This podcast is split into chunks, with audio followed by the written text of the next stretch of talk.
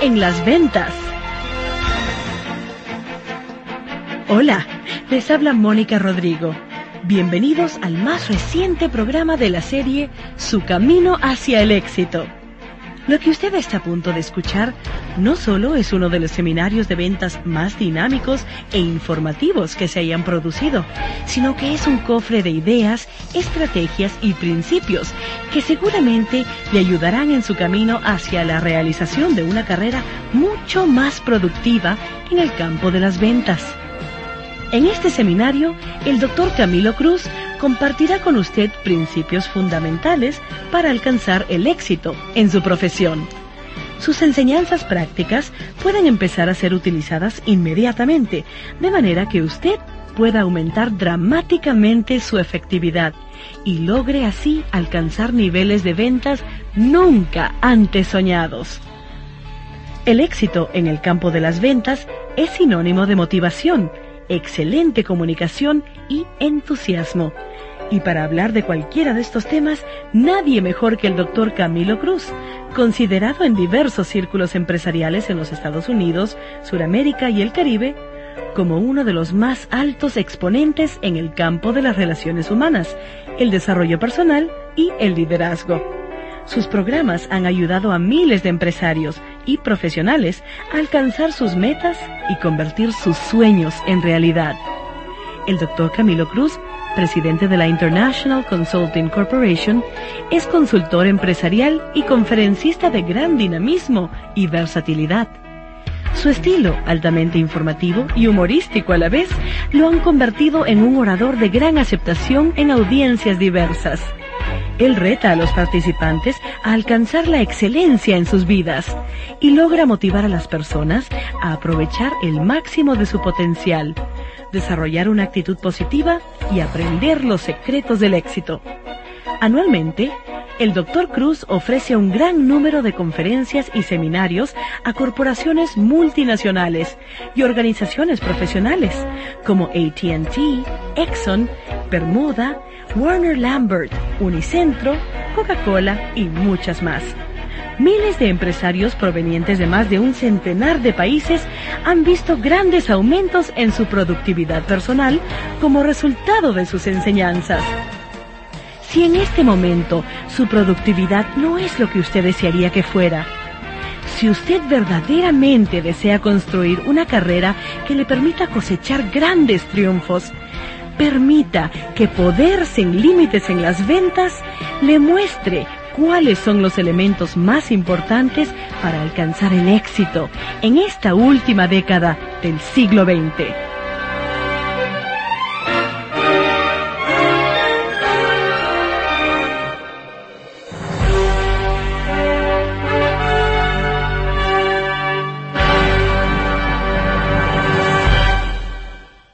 Hola amigos, les habla el doctor Camilo Cruz. Quiero darles la bienvenida a uno de los más espectaculares programas que hemos desarrollado en nuestra organización. Muchas de las empresas que ya han implementado los principios de los cuales hablaremos a continuación nos han reportado los impresionantes resultados obtenidos. Porque déjenme asegurarles que este programa no es simplemente acerca de cómo cerrar una venta.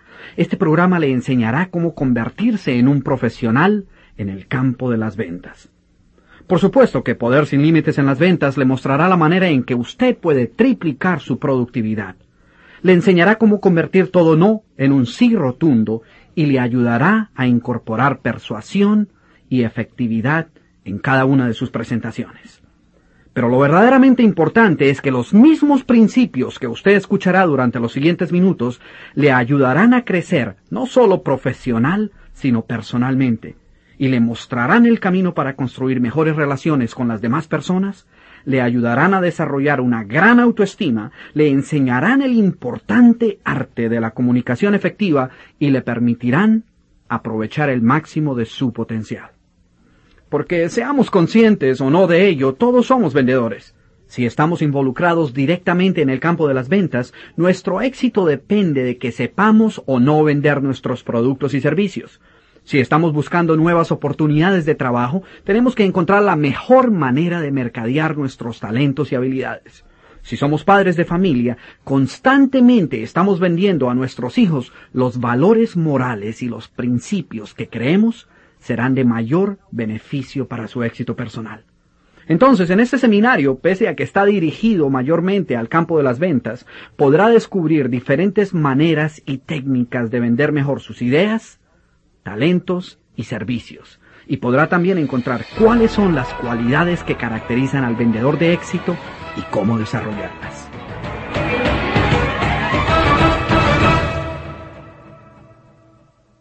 El proceso de las ventas es como un gran rompecabezas compuesto de muchos pedazos. En cualquier rompecabezas todos los pedazos son necesarios para lograr el resultado final. Algunos son más importantes que otros en el sentido de que estos proporcionan mayor información. No obstante, al final lo verdaderamente importante es el haber logrado poner todos los pedazos juntos y haber podido obtener nuevamente el dibujo inicial. El rompecabezas de las ventas también consta de muchos pedazos. El cliente, sus necesidades, el producto, sus características, su precio, los beneficios que éste provee, el vendedor, los cierres y muchos otros aspectos que cuando logran conjugarse de cierta manera, logran el resultado final. La venta de un producto o servicio que solucione las necesidades que el cliente pueda tener. Indudablemente, en el campo de las ventas, algunos aspectos cobran más importancia que otros. En alguna ocasión, por ejemplo, alguien me preguntaba qué tanto influía en nuestra efectividad el conocimiento del producto. Recuerdo haber respondido que pese a ser esencial el conocimiento que el vendedor tenga de su producto, a la hora de la venta este no influye en la decisión del cliente en más de un 10%. En otras palabras, una vez conozca perfectamente las características, los beneficios, el costo y demás aspectos de su producto, poseerá únicamente un 10% de lo que va a necesitar para triunfar en el campo de las ventas. El otro 90% depende de su actitud, de su entusiasmo y del interés que tenga en solucionar las necesidades que el cliente pueda tener. Curiosamente, el vendedor promedio, aquel que no ha cosechado mayores éxitos en el campo de las ventas, muchas veces conoce el producto tan bien como el vendedor estelar, que mes tras mes cosecha triunfos. Es más, si pidiésemos a ambos vendedores que escribiesen su presentación en un pedazo de papel, observaríamos cómo tanto el uno como el otro conocen los beneficios, características, costo, garantías, financiación disponible y demás aspectos pertinentes al producto. Tanto el uno como el otro conocen los elementos básicos del proceso de las ventas, saben los cierres y la manera de responder a las posibles objeciones. Sin embargo, en algún momento, a lo largo de este proceso, el mismo cliente opta por decir sí a uno de ellos y no al otro. El mismo cliente. Entonces vale la pena preguntarnos, ¿qué distingue al vendedor de éxito del vendedor promedio? Y para responder a esta pregunta es importante no olvidar que el proceso de las ventas se describe mejor no con el uso del sustantivo venta, sino con el uso del verbo vender. ¿Cuál es la diferencia? La venta es una acción, es el resultado de la interacción entre dos personas, el vendedor y el cliente. Muchas veces olvidamos que ese cliente o consumidor o prospecto o comprador es mucho más que eso. Es una persona. Una persona como usted, con metas, dudas y necesidades no puede pensar en él como un porcentaje o como un número o una cifra o una transacción más. El único objeto en el proceso de las ventas es el producto, pero detrás de cada venta existen dos personas, el vendedor y el cliente. A través de mis años de experiencia en el campo de las ventas, he encontrado que el vendedor promedio emplea gran cantidad de tiempo desarrollando esquemas que le permitan realizar un mayor volumen de ventas a cualquier precio. Su principal objetivo no pasa de ser la comisión inicial que cada venta le pueda representar. Y muchas veces en su afán por cerrar la próxima venta y ganar la próxima comisión, este vendedor termina comprometiendo su salud, la totalidad de su tiempo, sus relaciones familiares y hasta sus valores y principios.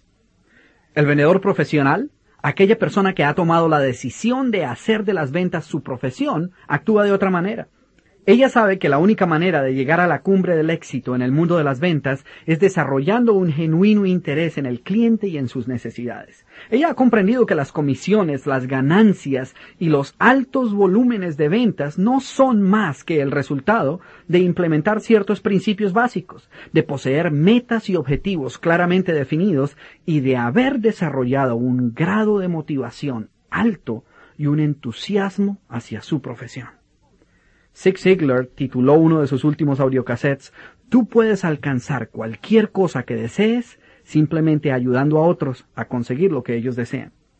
Si su único objetivo es la próxima venta y lo que ella pueda representarle económicamente, seguramente vivirá una vida llena de altibajos y frustraciones, puesto que existen muchos factores que no están bajo su control que dictaminarán que el cliente compre o no.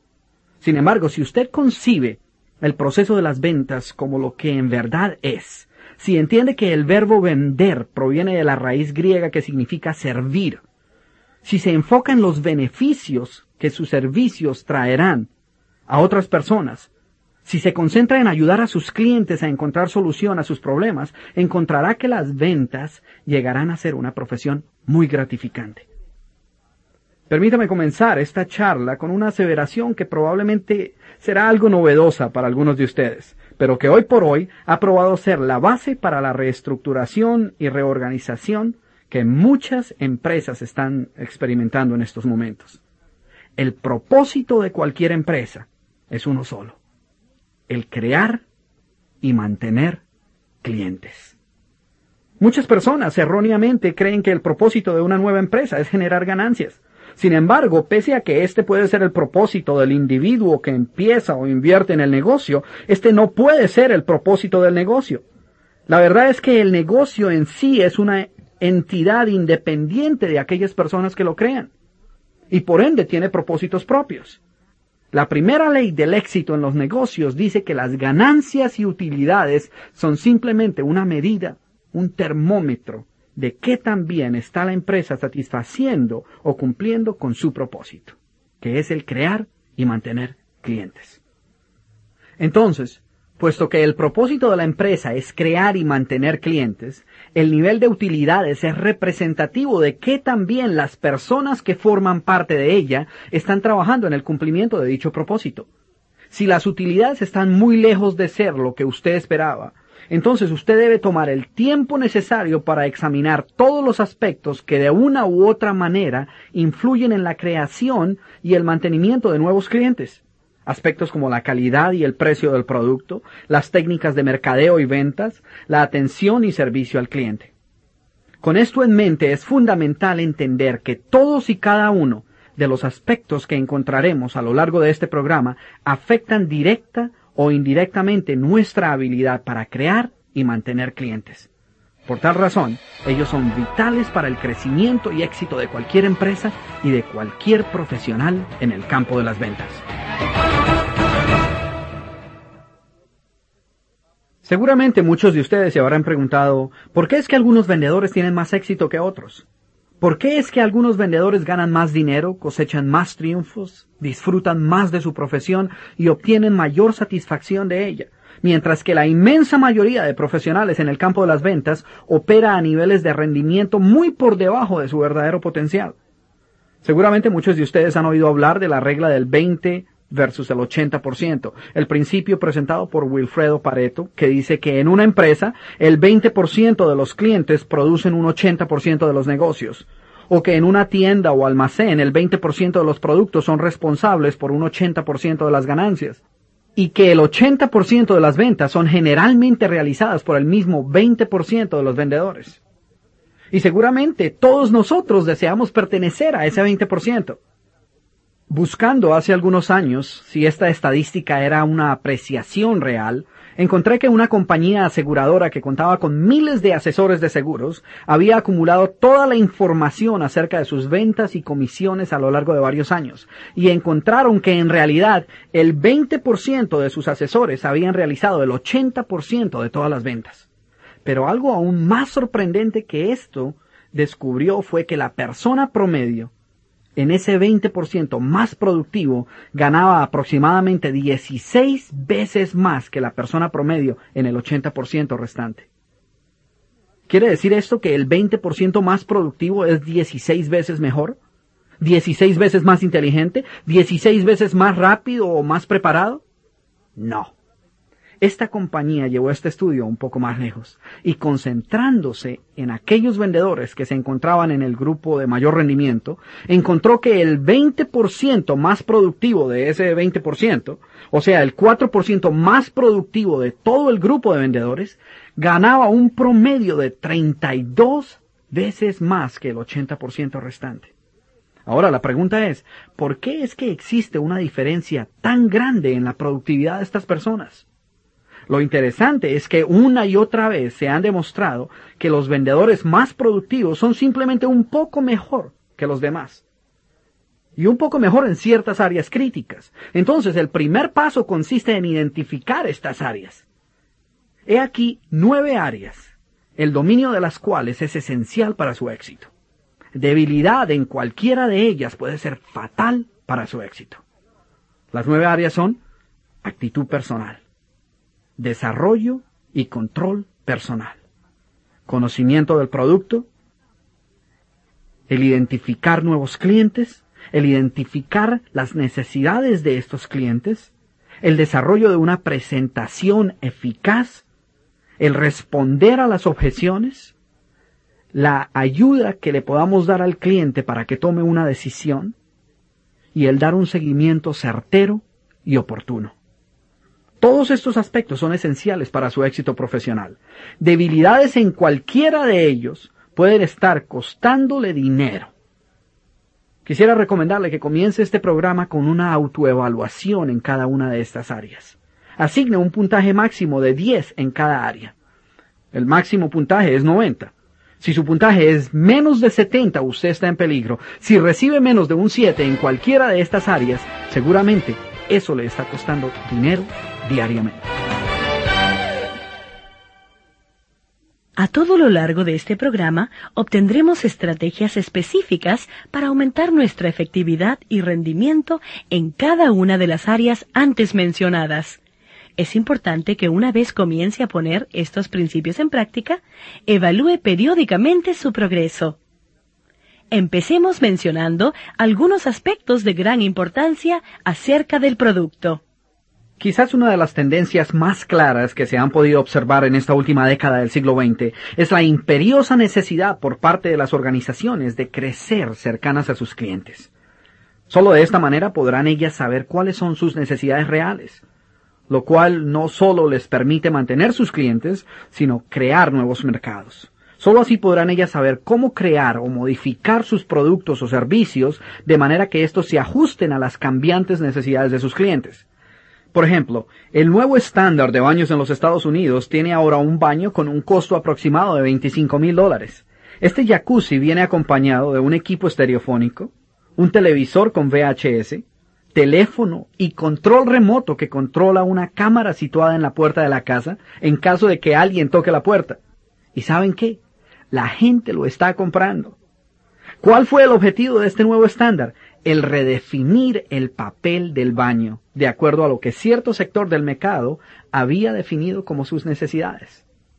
El paso al cual se crean nuevos productos ha experimentado una aceleración vertiginosa. En marzo de 1992, el International Herald Tribune reportó cómo desde 1979, cuando la Sony inventó el Walkman, la compañía ha desarrollado 227 modelos diferentes, o sea, un modelo distinto cada tres semanas. Ellos saben que los mercados cambian constantemente, que todo cliente busca algo distinto y que los productos deben evolucionar y que las empresas deben diversificar e innovar constantemente para responder a las demandas del mercado. En 1991 salieron al mercado norteamericano 64 nuevas variedades de salsa para espagueti. En tales circunstancias, las compañías que aún piensan que salsa es salsa y que todo es lo mismo, seguramente terminarán perdiendo un gran sector del mercado. En 1981, 2.689 productos salieron al mercado en los Estados Unidos. Y diez años más tarde, en 1991, el número de nuevos productos llegó a 16.143 productos. Ya no necesitamos esperar a que la historia sea escrita en los libros. Las telecomunicaciones nos han convertido en testigos de ella. Millones de personas pudieron observar en sus televisores a aquel muchacho que con su mazo y pico derrumbaba el muro de Berlín. La década de los 90 ha sido bautizada como la década del microsegundo. En el mundo actual las transacciones no toman sino unas cuantas décimas de segundo y las noticias llegan a nuestros receptores de televisión en el mismo momento en que éstas se producen. Un año y cinco meses transcurrieron en 1978 entre el suicidio colectivo en Jonestown, Guyana, y la aparición de la primera película sobre esta tragedia. En 1993, 34 días transcurrieron entre la masacre de Waco, Texas, y la producción de la primera película. Las vertiginosas velocidades a las cuales viaja la información y se realizan negocios y transacciones han creado una nueva clase de cliente el cliente de los 90 es un cliente mucho más informado. Él o ella logra enterarse de la aparición de nuevas tendencias y productos mucho antes de que estos ocurran o estén disponibles. Ellos saben que los productos cambian rápidamente y por esta razón son mucho más exigentes. En junio de 1993, poco antes de uno de mis viajes fuera de los Estados Unidos, me encontraba escribiendo mi libro, el manual del éxito. Y no quería interrumpir mi trabajo y por tal motivo decidí que compraría una nueva computadora Macintosh estilo Apple Power 165C. Y antes de comprarla le comenté mi decisión a mi cuñado, quien solía ensamblar y vender computadoras. Y con una sonrisa un tanto burlona me dijo, ¿y por qué no compras el último modelo? Ese modelo ya está anticuado. Ya ha estado en el mercado cuatro meses. ¿Se imaginan ustedes? Una antigüedad a la tierna edad de 120 días. A propósito, este modelo fue descontinuado en diciembre de 1993. Un producto que murió 11 meses después de haber sido creado, habiendo vendido de manera espectacular. Cuando los productos, las empresas que los crean y los sistemas de mercadeo y distribución cambian a la velocidad de la luz, es imperativo que el vendedor profesional se convierta en un estudiante asiduo y continuo de todos los aspectos que de una u otra manera influyan en su éxito profesional. Hoy por hoy muchas corporaciones han trascendido las barreras de lo convencional para asegurarse que están respondiendo a las necesidades de sus clientes. Por ejemplo, la corporación Mulliken, una compañía textil, tiene entre su línea de productos una toalla extremadamente barata. Curiosamente, este producto no atraía muchos clientes, el mayor de los cuales era una compañía que se llamaba Industrial Launder. Eh, una empresa cuyo negocio consiste simplemente en rentar estas toallas a hospitales, escuelas y fábricas. ¿Qué hizo la corporación Mulliken?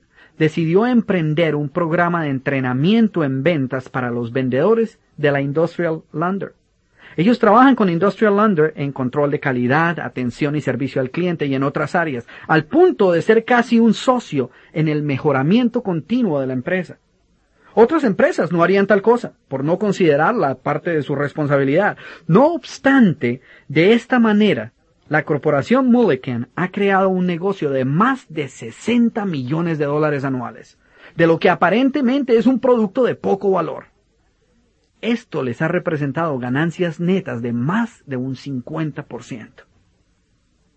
Otra tendencia en los últimos años ha sido el gran compromiso hacia la excelencia y calidad del producto la compañía Ford otorga un 60% de sus bonificaciones por mejoramiento de calidad y un 40% por ventas. Ellos saben que si desean mantenerse en los primeros lugares en la industria, todos sus colaboradores deben estar involucrados en este esfuerzo. Mejor calidad es siempre equivalente a menores costos. Pregúntese, ¿qué tendría que ver su cliente para poder decir, sin temor a equivocarse, que su compañía es sin duda alguna la mejor en el mercado y la única con la cual él haría negocios. La cadena hotelera Ritz Carlton, uno de los pocos ganadores en ese sector de la medalla Baldrige a la calidad, ha tomado medidas fuera de lo común para responder a las demandas del cliente por un mejor servicio. Por ejemplo, todo empleado, empezando con los botones y los camareros, pueden gastar hasta dos mil dólares en cualquier momento y de manera inmediata para arreglar un problema que el cliente puede estar experimentando. Por ejemplo, si un huésped perdió su cámara fotográfica o su vestido accidentalmente resultó arruinado durante la cena en el restaurante del hotel, tanto el botones como el administrador del restaurante están autorizados para girar inmediatamente un cheque por el valor de la cámara o del vestido. Estos ejemplos son clara evidencia de qué tan lejos algunas empresas están dispuestas a ir para asegurarse que están respondiendo a las necesidades del cliente y están prestando un servicio de gran calidad. ¿Cómo logran las empresas excelentes llevar al cliente la calidad que éste desea? De acuerdo al Dr. Cruz, existen muchos principios que toda empresa debe tener en cuenta para entender a sus clientes y poder así brindarles el producto que ellos buscan. A continuación, usted escuchará tres de los principios necesarios para lograr la satisfacción del cliente. Principios que, aunque sencillos, parecen ser ignorados por muchas empresas que creen saber mejor que el cliente lo que éste desea. Desafortunadamente, esa errada idea ha sido el mayor causante de la caída de muchas corporaciones. Bien, examinemos estos principios del éxito en la atención y satisfacción del cliente. El primer principio es la ley de la satisfacción del cliente, que dice que el cliente siempre está en lo correcto. Las mejores compañías en el mundo han sido fundadas sobre esta premisa. La atención y servicio al cliente son su mayor obsesión. Las compañías que se encuentran a la vanguardia en sus campos de acción son aquellas para las cuales la satisfacción del cliente es la fuerza motriz más importante de la empresa. Esta ley tiene varias ramificaciones de gran importancia. Una de ellas es que son las personas las encargadas de llevar satisfacción al cliente. No son las máquinas o los papeles o las oficinas, sino las personas. Los gerentes, los asesores y los representantes de ventas. Por esta razón, las compañías más exitosas tienen políticas de atención y servicio al cliente suficientemente claras y precisas, y todas las personas dentro de la organización han aceptado el compromiso de tratar al cliente con la importancia y el respeto y el afecto que él merece. La corporación Disney, por ejemplo, emplea a miles de estudiantes para trabajar en los distintos parques de diversiones durante el verano. Estos estudiantes son contratados durante el mes de mayo y son entrenados en sus funciones durante cuatro a seis semanas. Posteriormente trabajan aproximadamente ocho semanas durante el verano. Y cuando se les pregunta a los ejecutivos de Disney la razón de tan riguroso entrenamiento, particularmente dado el lapso de tiempo relativamente corto que estos estudiantes van a trabajar, su respuesta revela mucho acerca de la filosofía de esta corporación hacia sus clientes.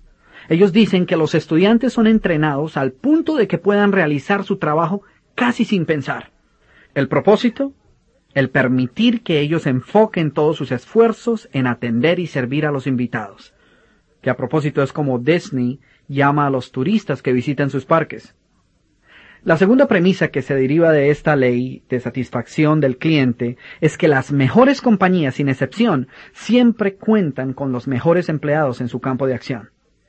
Ellas entendieron hace muchos años que el 95% de su éxito estaba determinado por la clase de personas que formaran parte de sus filas. Por esta razón, estas compañías son muy cuidadosas en la selección de su personal. Finalmente, déjenme asegurarles que todos los empleados de cualquier compañía generalmente tratarán a sus clientes de la misma manera en que ellos son tratados por la compañía. Si una de sus metas es el mejorar la atención al cliente, empiece por mejorar la manera en que usted trata a sus colaboradores. Esta es otra manera de verlo. Una compañía no puede pretender ser la que mejor servicio al cliente provee, sino es también la que mejor trata a su fuerza laboral.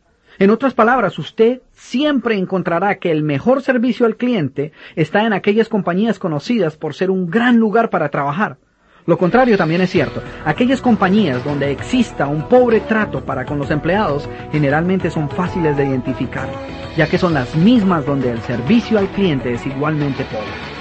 Los gerentes de éxito saben que el servicio al cliente y el grado de motivación de su grupo de colaboradores van mano a mano.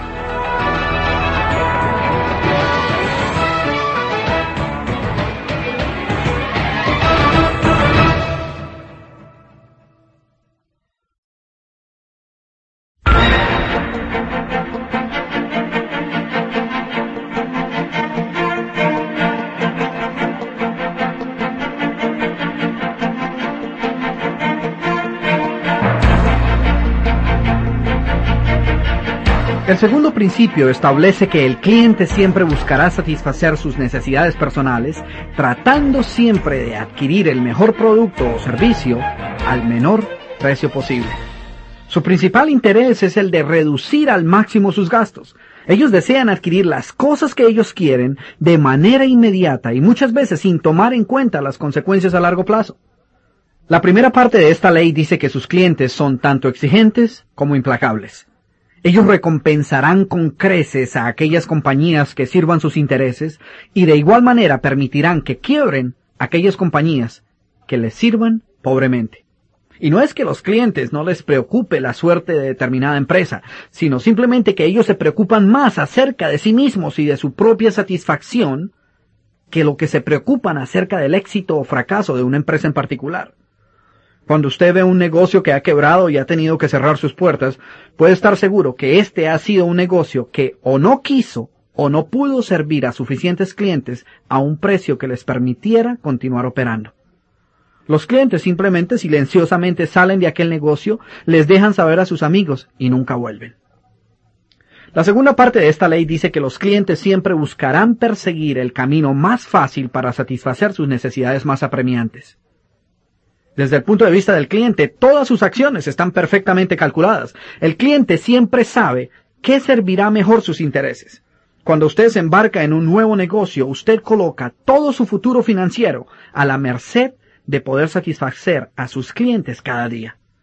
Desde el momento en que usted abra sus puertas, sus clientes determinarán qué es lo que usted venderá, cuánto venderá, a qué precio y cuál será su margen de ganancia. Y la tercera parte de esta ley dice que todo plan de negocios debe empezar con un cliente en el centro. Uno de los peligros más grandes que cualquier empresa puede correr es el perder el contacto con sus clientes y las necesidades que estos buscan satisfacer.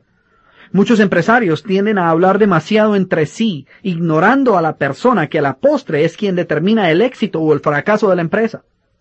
Toda junta directiva, todo comité de mercadeo, todo equipo de desarrollo de nuevos productos debería erigir una estatua mental de su cliente y ponerla en la misma mesa donde ellos se sientan a tomar decisiones. Antes de cualquier reunión en la cual se discuta eh, lo que usted desea hacer en en cuanto a su producto o servicio se refiere, pregúntese, si esta estatua en verdad fuese mi cliente y él se encontrara aquí escuchándonos, ¿cuáles serían sus impresiones? ¿Qué pensaría acerca de nuestros planes? ¿Apoyaría estas decisiones? ¿Qué diría? ¿Contaríamos con su aprobación?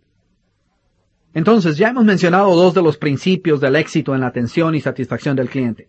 El tercero de estos principios es la llamada ley de la calidad. Esta ley dice que el cliente siempre demandará la mejor calidad posible al menor precio posible. Las compañías que atiendan la constante demanda por parte del cliente de niveles de calidad cada vez mayores son las que a la postre saldrán adelante. En 1989 el Toyota Lexus y el Nissan Infiniti salieron al mercado como los autos del futuro. Ellos poseían todos los atributos de los grandes automóviles, pero a un precio 15 mil dólares menor que el automóvil común y corriente. De acuerdo a una encuesta sobre satisfacción del cliente hecha sobre todos los 567 modelos de automóviles vendidos en los Estados Unidos, estos dos autos terminaron empatados en primer lugar en calidad entre todos los automóviles. Hace algunos años, durante uno de mis seminarios, formulé la siguiente pregunta. ¿Qué es calidad? y después de discutir por varios minutos recibí casi que una respuesta distinta por cada participante. Pese a que curiosamente algunas de estas personas trabajaban en la misma empresa, en la misma división, mercadeando el mismo producto. Y después de este pequeño ejercicio dije, calidad es lo que el cliente dice que es, y por lo cual está dispuesto a pagar. Únicamente el cliente puede definir calidad. Muchas veces ni él mismo puede definirla claramente, pero aún así siempre la reconocerá. Philip Crosby, en su libro Calidad sin lágrimas, dice que la calidad es muy fácil de definir. La calidad de un producto puede medirse por el porcentaje de tiempo que hace aquello que debe hacer. El crear un producto de calidad ahorra dinero y aumenta las ganancias a corto y largo plazo. A corto plazo porque es la calidad la que crea clientes y a largo plazo porque es la calidad la que le ayuda a la compañía a mantener esos clientes. Y como mencioné al principio de este programa, estos dos son los verdaderos objetivos de la empresa. El éxito de una compañía es directamente proporcional al nivel de calidad con que el cliente percibe el producto. Cuando el cliente tiene que tomar una decisión entre un producto caro y un producto barato, si sus finanzas se lo permiten, él escogerá el producto más caro, porque un precio alto generalmente es asociado con una mejor calidad. Y esta percepción de una mejor calidad reduce ese sentimiento de inseguridad y ansiedad que generalmente está asociado con el comprar un producto más barato. Los clientes son conscientes que son muy escasas las ocasiones cuando ellos recibirán buena calidad a un precio muy bajo. Ellos saben que a la postre lo barato siempre sale caro. Hay una frase de Thomas Raskin que resume esto de una manera excelente. Ella dice, la amargura que sentimos al obtener una mala calidad se recuerda mucho después que hemos olvidado el placer del bajo precio. Compañías cuyos productos estén asociados con excelente calidad gozan de largos años de prosperidad en sus negocios. ¿Cómo responde el cliente cuando sus necesidades no han sido satisfechas? O cuando la calidad del producto o el servicio recibido no es lo que él esperaba. He aquí algunas estadísticas que seguramente le harán pensar acerca de este importante aspecto en el proceso de las ventas. Primero, cuesta entre 5 y 10 veces más el atraer y conquistar a un nuevo cliente que el mantener a un cliente ya existente. Así que el proveer un servicio de alta calidad le ahorrará dinero a su empresa, ya que los mismos principios que le conducirán a incrementar el nivel de satisfacción del cliente le ayudarán a incrementar el nivel de motivación de sus colaboradores. Segundo, todo cliente no satisfecho comparte su insatisfacción con otras personas. Ellos comparten la mala experiencia con por lo menos 10 de sus amigos y conocidos, y tanto como un 12% la comparten con 20 o más personas. Tercero, de 20 clientes que se encuentren insatisfechos con su producto o servicio, 19 ni tan siquiera tomarán el tiempo para dejárselo saber a usted. Y 14 de ellos inmediatamente tomarán la decisión de hacer negocios con otra persona. En muchas industrias la atención y servicio al cliente es el único factor que distingue a una empresa de la otra. Esto hace que esta área sea la ventaja competitiva más importante. El mensaje es simple. Debemos responder a las necesidades de nuestros clientes o no estaremos en posición de competir. Cuarto, hasta un 90% de los clientes insatisfechos no comprarán nunca más uno de sus productos y ni tan siquiera se tomarán la molestia de darle ninguna explicación. Quinto, 96% de sus clientes insatisfechos nunca se quejan acerca del pobre servicio o la mala atención. Interiormente ellos piensan que de nada servirá, ya que usted o no los está escuchando o simplemente ignorará sus quejas. Por esta razón ellos consideran una pérdida de tiempo el quejarse. Sexto, 95% de los clientes insatisfechos volverán a convertirse en clientes leales si sus objeciones y dificultades son solucionadas prontamente. Los clientes estarán dispuestos a pagar más con tal de recibir un mejor servicio. Cuando un cliente presenta una queja, la única pregunta que debemos hacer es, ¿qué puedo hacer para solucionar dicho problema? Hablemos ahora acerca de otros aspectos de gran importancia en lo concerniente a la relación entre el vendedor y el cliente. ¿Qué factores afectan la decisión del cliente de comprar o no comprar? La verdad es que las personas no compran basadas en lo que escuchan o en lo que ven. Ellas compran basadas en lo que ven, escuchan y creen. Y esta última parte es donde su credibilidad, convicción y poder de convencimiento les separarán de su competencia. Hay cinco razones básicas por las cuales las personas no compran.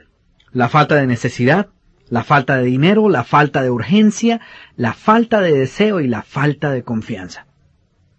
En cuanto a la falta de necesidad se refiere, quiero enfatizar que las personas no solo compran aquello que necesitan, ellas también compran aquello que quieren, independientemente de que sea o no una necesidad apremiante. La verdad es que si solo vendiésemos aquello que las personas necesitan, entonces estaríamos vendiendo muy poco.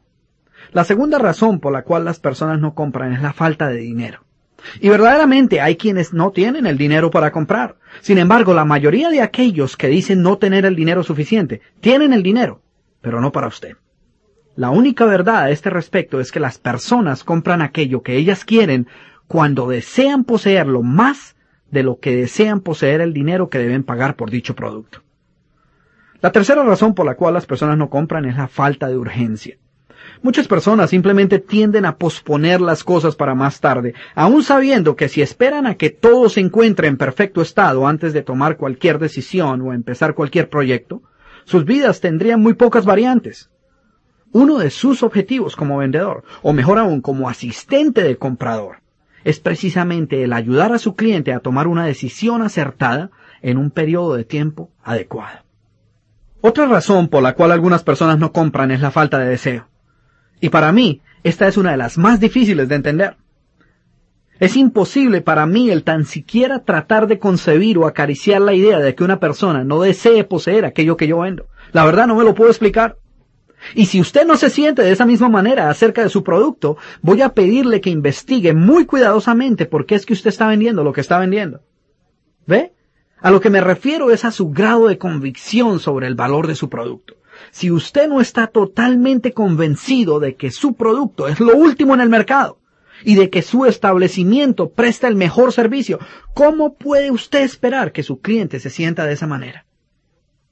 Finalmente, la quinta razón más común por la cual la persona no compra eh, lo que nosotros vendemos es también una de las más difíciles de aceptar y por tanto una de las más ignoradas. Y ella es la falta de confianza en el vendedor. Gran parte de este seminario está guiado precisamente hacia cómo convertirnos en la clase de personas en las cuales nuestros clientes puedan confiar. Y es aquí cuando nuestra integridad, honestidad y persuasión se convierten en las cualidades que separan al vendedor promedio del vendedor de éxito. Ahora bien, esta falta de confianza no necesariamente quiere decir que sus clientes duden de su honestidad o que cuestionen su ética o su sinceridad. Esta falta de confianza es precisamente el resultado de no haber creado esa atmósfera de compenetración, de familiaridad y seguridad que el cliente necesita para tomar decisiones. El paso más crítico en construir una profesión en el campo de las ventas es precisamente la confianza. Y esta no es más que el resultado de nuestra convicción total de que el producto que estamos ofreciendo a nuestros clientes ofrece ventajas bien definidas sobre los productos de nuestros competidores. A menos que nosotros creamos que nuestro producto ofrece las mejores ventajas y agrega gran valor a la vida de nuestro cliente, no podremos poseer el poder de persuasión necesario para construir una carrera productiva. Seguramente muchos de ustedes ya habrán descubierto que la única manera de sobreponerse a estas y otras objeciones que el cliente pueda tener es mediante la comunicación efectiva. Y al decir eso no solo me refiero a poder comunicar nuestro conocimiento del producto y de cómo éste puede solucionar sus necesidades, sino que me refiero a la comunicación de nuestros propios sentimientos y convicciones. La comunicación efectiva es sin lugar a dudas la herramienta más importante con que el profesional en el campo de las ventas cuenta para desarrollar una profesión productiva y gratificante. Ahora bien, ¿cómo podemos desarrollar una buena comunicación con nuestros clientes y poder así establecer una relación que vaya más allá de un solo negocio? Una comunicación que nos permita hacer de ellos clientes asiduos y leales. Lo primero y más importante de entender a este respecto es que su personalidad afecta grandemente su relación con sus clientes y en general determina con quién hacen negocio las personas. No importa el grado de profesionalismo que poseamos como vendedores, o el grado de profesionalismo que posea el vendedor que nos está presentando un producto en caso de que nosotros seamos los clientes. Siempre preferiremos hacer negocios con aquellas personas con las cuales nos sintamos a gusto, con las cuales nos sintamos compenetrados o simplemente con quienes hayamos logrado desarrollar una buena relación.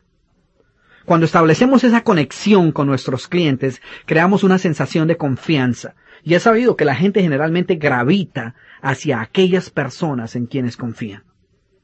Si sus habilidades para establecer este vínculo con las demás personas son pobres, seguramente la gente le evitará.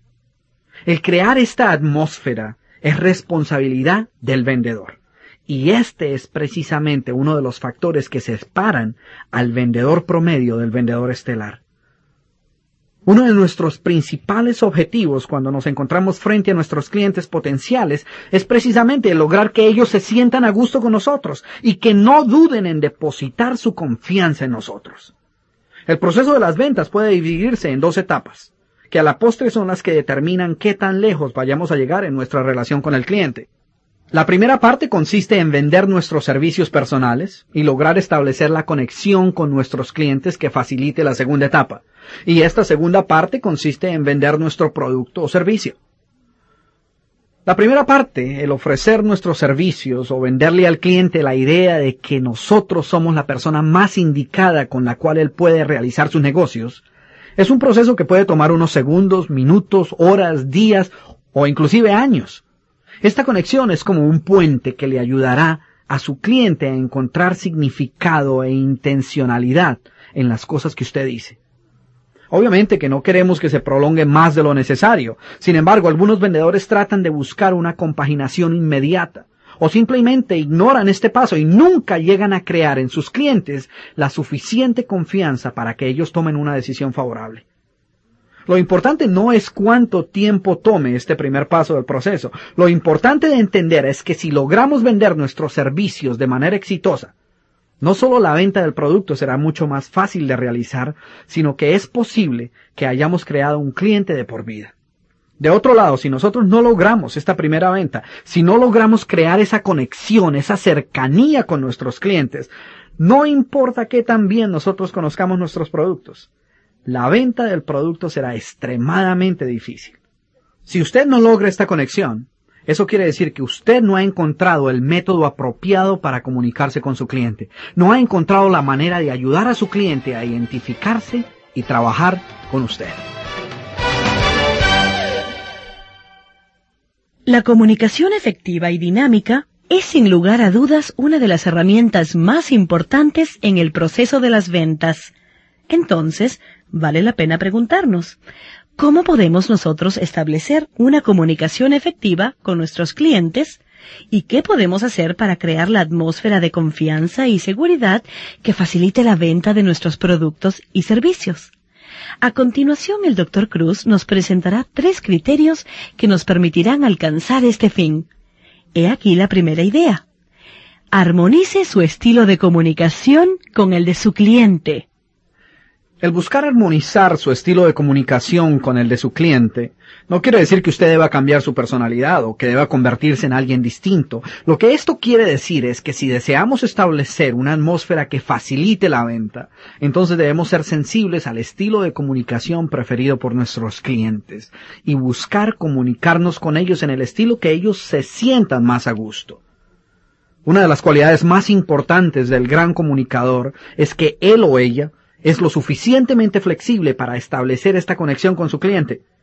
La persona que ha logrado dominar el arte de la comunicación efectiva ha entendido la regla de oro que dice que, en lugar de tratar a las demás personas como usted desea ser tratado, debe tratarlas como ellas desean ser tratadas.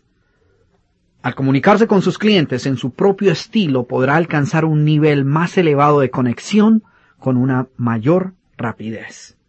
La incapacidad para ser suficientemente flexible puede costarle ventas y crear oportunidades perdidas.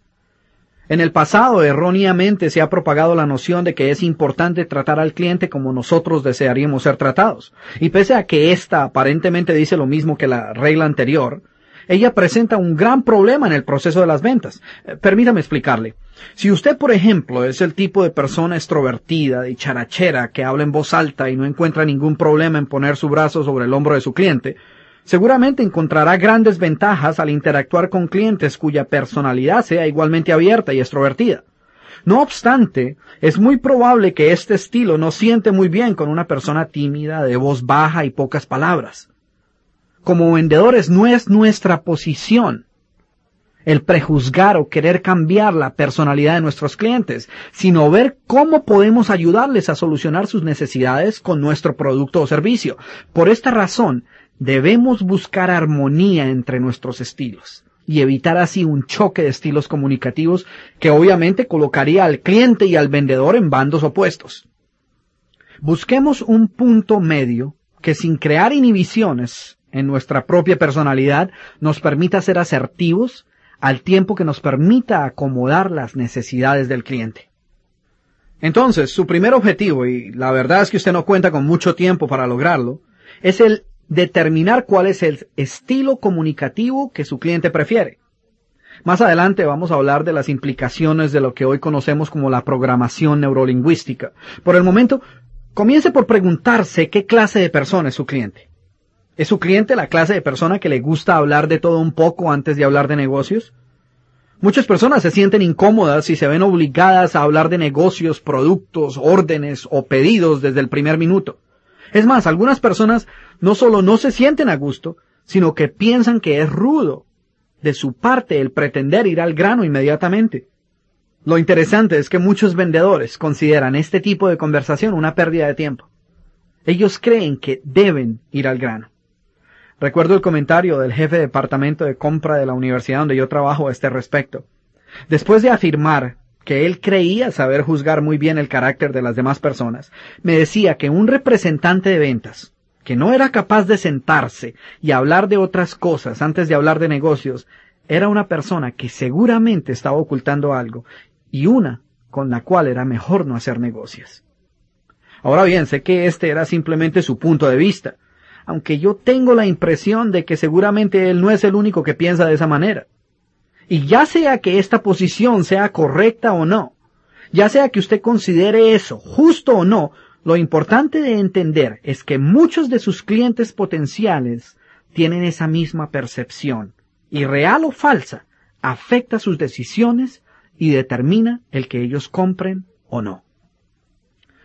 De otro lado, es posible que su cliente sea el tipo de persona que le gusta ir directo al grano y no le gusta perder el tiempo en conversaciones no relacionadas con el negocio en sí. Es posible que su tiempo sea muy limitado o que él o ella prefiera dejar su vida personal fuera del negocio.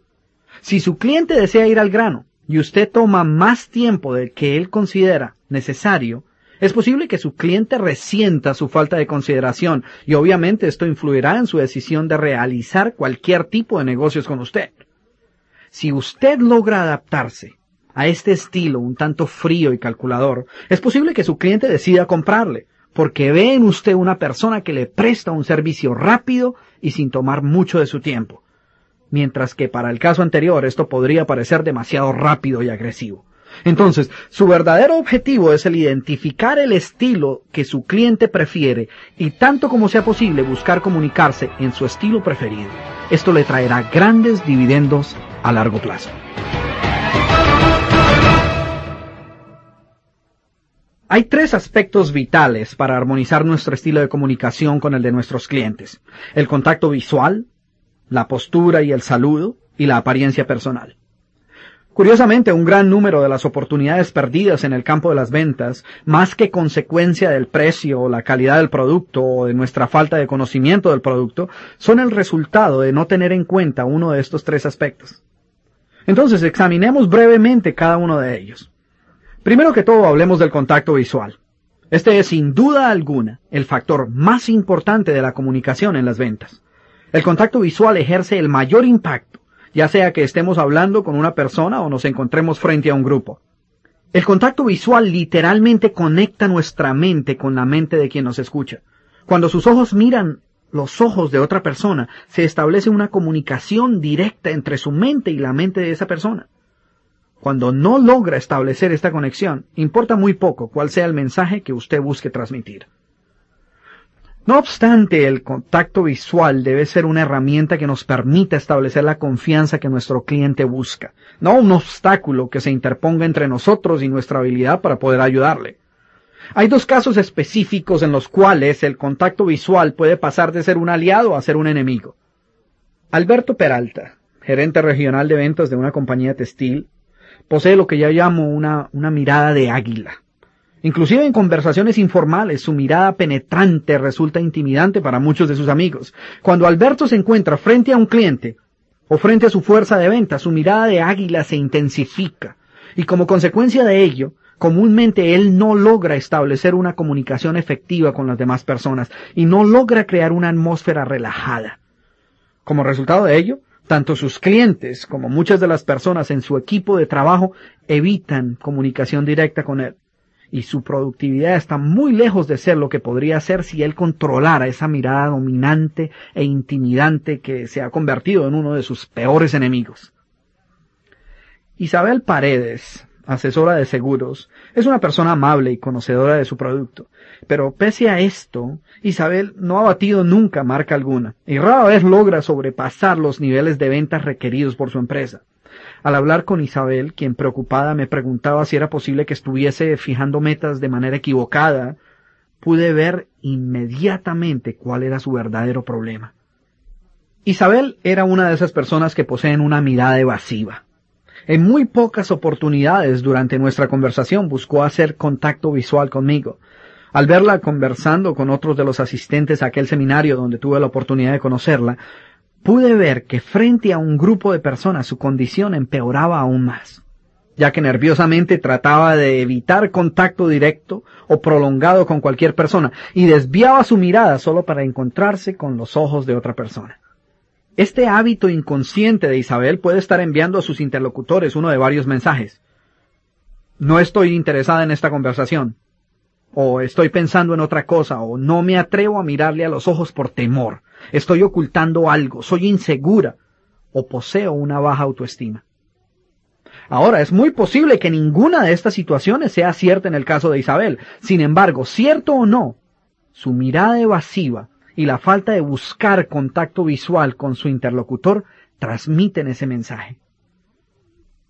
Para lograr un contacto visual efectivo, reemplace la mirada dominante o evasiva por un contacto visual que invite a la persona a mantenerse involucrada en la conversación. Mire a su interlocutor a la cara por periodos de 5 a 8 segundos a la vez.